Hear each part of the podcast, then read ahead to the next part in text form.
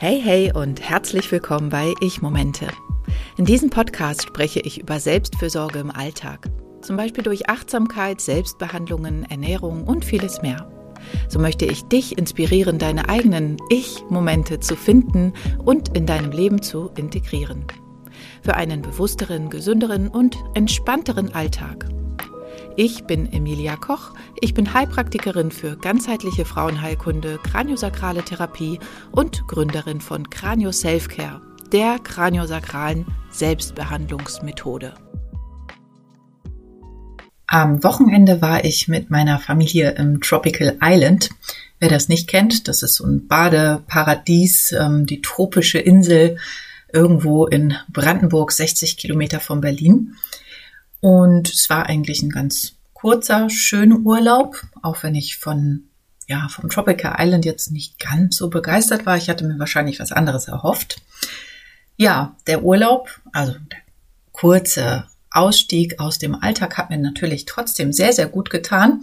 Und schon währenddessen habe ich darüber nachgedacht, wie schade es ist, dass es tatsächlich nur drei Tage sind und dass ein einwöchiger oder vielleicht auch zweiwöchiger Urlaub jetzt auch ganz nett wäre.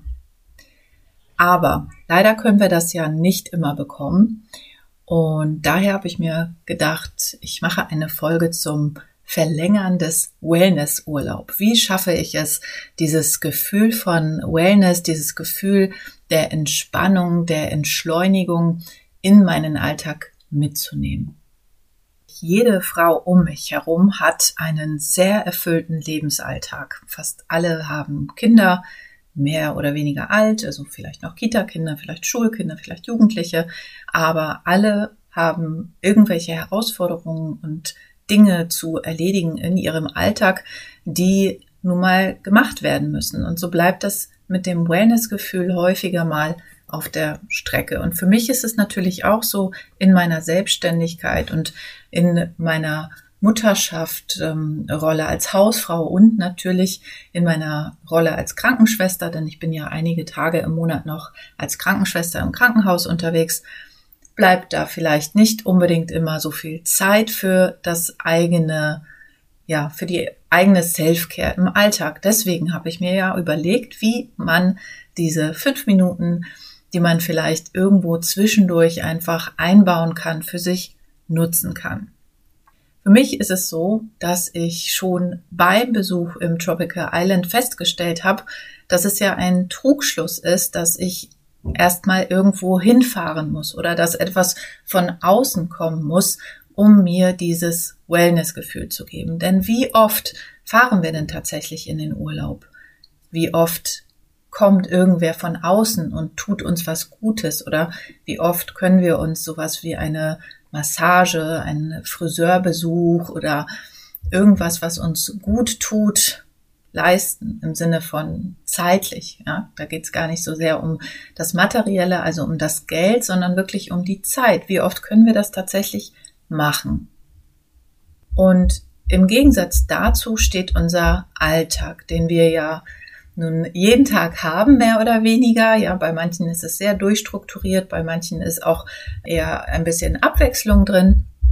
Aber uns allen ist wahrscheinlich gleich, dass wir Zeiten haben, in denen es sehr stressig ist, in denen einfach viel erledigt werden muss, in dem Stressoren wie äh, irgendwelche Ausfälle von Kollegen aufgefangen werden müssen oder ein Kind ist krank oder ein Kind hat selber Ärger und muss da begleitet werden oder oder irgendwelche Dinge, die wir einfach nicht beeinflussen können. Was wir hingegen beeinflussen können, ist natürlich, wie wir uns den Alltag gestalten, wie wir mit uns im Alltag umgehen. Das fängt zum Beispiel schon mal damit morgens an, dass man, wenn man aufsteht, nicht unbedingt ja sich gleich ranmacht an die allererste Aufgabe, sondern vielleicht erstmal durchatmen und im Tag ankommen. Also es geht einfach darum, dass man es schafft, seinen Alltag etwas bewusster und achtsamer zu gestalten und mit sich und seinen Ressourcen achtsamer umzugehen. Also das gute Gefühl selbst herstellen, statt darauf zu warten, dass etwas passiert oder dass irgendjemand kommt und uns dieses Gefühl gibt. Und dieses gute Gefühl, damit meine ich einfach eine Geborgenheit, eine Sicherheit, eine, eine kurze Verschnaufpause, ein in sich ankommen, ein in sich hineinspüren oder sich einfach auch etwas Gutes zu tun in diesem Moment. Es ist ja auch so, dass Menschen, die in eine Depression verfallen oder in einen Burnout oder die ähm, vielleicht einfach überlastet sind und die eine Therapie beginnen, immer auch vom Therapeuten die oder Therapeutin den Tipp bekommen, ihren Alltag etwas anders zu gestalten oder auch wenn man zum Beispiel in eine Therapie geht oder auch in einer Klinik zum Beispiel, sind die Ansätze häufig sehr ähnlich. Es geht um Achtsamkeit im Alltag, um in sich hineinspüren, um das Wahrnehmen, was gerade ist und was ich gerade brauche und es möglichst oft auch anzuwenden. Das bedeutet natürlich nicht, dass wir alle jetzt kurz vorm Burnout oder vor der Depression stehen. Das wäre ja auch schlimm. Aber um einfach präventiv für uns zu sorgen, damit es uns gut geht und damit wir dieses gute Gefühl haben, müssen wir aktiv tätig werden, statt darauf zu warten, dass irgendwas passiert. In einer meiner letzten Instagram Stories habe ich von einer Frau gesprochen, die ja sehr im sogenannten Minus-Energielevel war. Ich bezeichne das so, wenn deine Batterie mehr als aufgebraucht ist. Also stell dir vor, du, dein Energielevel seid eine Batterie und oder du bist eine Batterie für dich und für die anderen, für deine Arbeit und so weiter und du musst diese Batterie immer wieder auffüllen. Du musst immer schauen, dass es möglichst im Plusbereich ist, ja, dass du einfach immer noch Energie übrig hast für was auch immer. Und natürlich tun uns Urlaube da unglaublich gut, diese Auszeiten, wo wir wirklich komplett rauskommen. Aber wie gesagt, wie oft passiert das? Und diese Frau, von der ich in meiner Story auf Instagram gesprochen habe, die hat sich einfach überlastet, die hat sich überladen, die hat sehr viel Verantwortung auf sich genommen. Sie hat vielleicht auch nicht ganz, ja, richtig gehandelt, indem sie wirklich auch vieles, vieles kontrollieren wollte. Und das ist sehr anstrengend, denn wir können nicht alles kontrollieren. Wir können nicht kontrollieren, ob unser Kind krank wird. Wir können nicht kontrollieren, ob die Arbeitskollegin ausfällt oder ob der Hund sich irgendwas in die Pfote eintritt und dann zum Tierarzt muss. Ja, all das können wir nicht kontrollieren und das prasselt auf uns ein und das verdirbt uns vielleicht unsere Pläne und schmeißt unsere Pläne um und wir müssen nochmal umdisponieren und das bringt uns dann vielleicht in Stress. Diese Frau hat aber versucht, alles zu kontrollieren und am Ende war es so, dass sie ja völlig überlastet war und für mich in diesem Minuszustand in meine Praxis kam und einfach immer nur noch geweint hat. Alles, was ich gesagt habe, ähm, hat dazu geführt, dass sie geweint hat. Und auch auf meiner Bank, als ich sie behandelte, hat sie geweint und hat ganz, ganz viel Schmerz rausgelassen. Ja, das ist dieser Minuszustand, wenn du einfach nicht mehr kannst. Da wollen wir alle nicht hin, oder? Darum ist es wirklich wichtig, für sich vorzusorgen. Und ich habe für mich entdeckt, was mir gut tat, als ich in meinem Minuszustand war. Das war natürlich professionelle Hilfe, aber langfristig ist es die Selbstfürsorge und die Achtsamkeit im Alltag. Und zwar nicht nur durch eine Technik, sondern durch ganz vieles.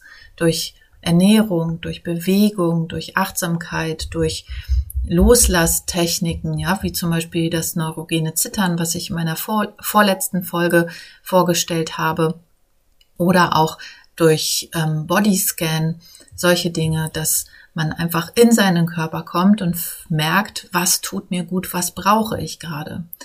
Und für dieses, was tut mir gut und was brauche ich gerade, braucht es eine gewisse Routine, Übung und auch ein gewisses Repertoire an Techniken. Denn wenn ich immer nur eine Technik mache oder zwei Techniken, dann habe ich natürlich nur die Wahl zwischen A oder B. Wenn ich aber einen ganzen Blumenstrauß voller Techniken und Möglichkeit habe, dann lerne ich natürlich auch besser kennen, was mir gut tut. Also ich merke einfach, in diesem Moment würde ich lieber das machen oder in diesem anderen Moment mache ich doch lieber Übung Z. Ja. Und dafür ist es für mich wichtig, möglichst vieles kennenzulernen. Ich weiß, das ist nicht für jeden was. Manch anderer macht einfach immer eine Meditation oder äh, der geht immer nur raus oder so.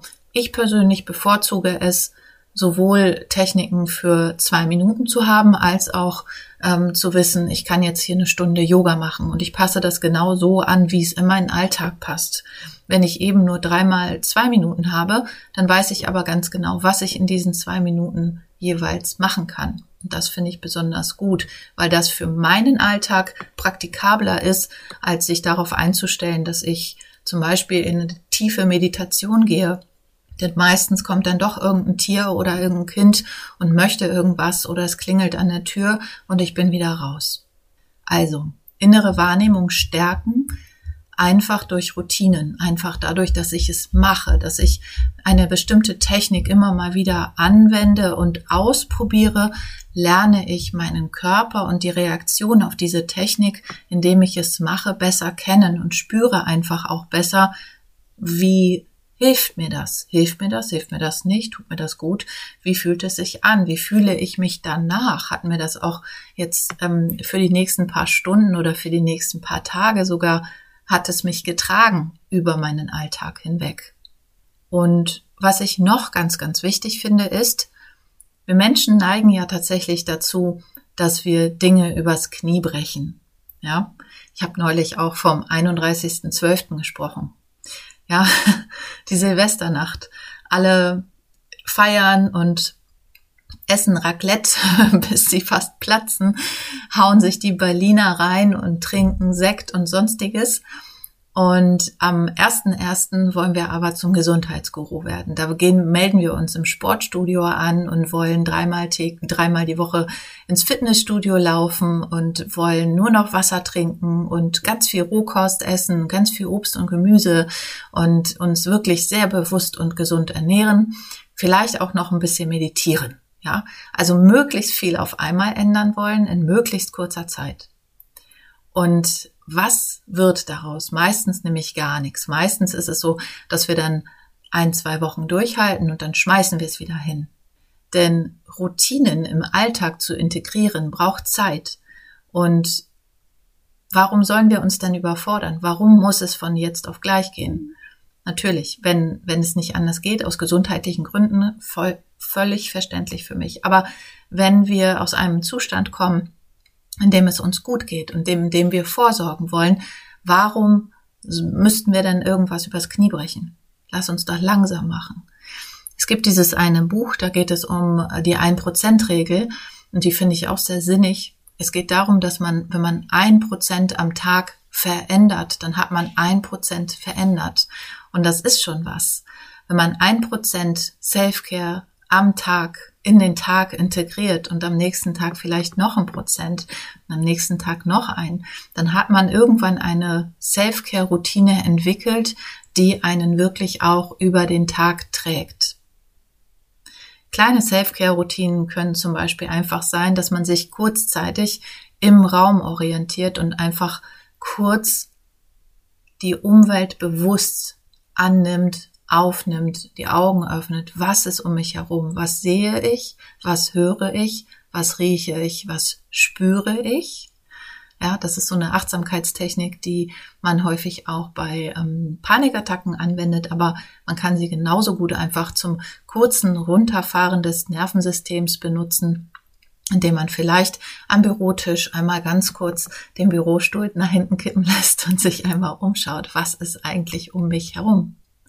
Oder indem man einfach kurz durchatmet. Und ganz ehrlich, ich bin ja Krankenschwester, ich habe stressige Tage erlebt.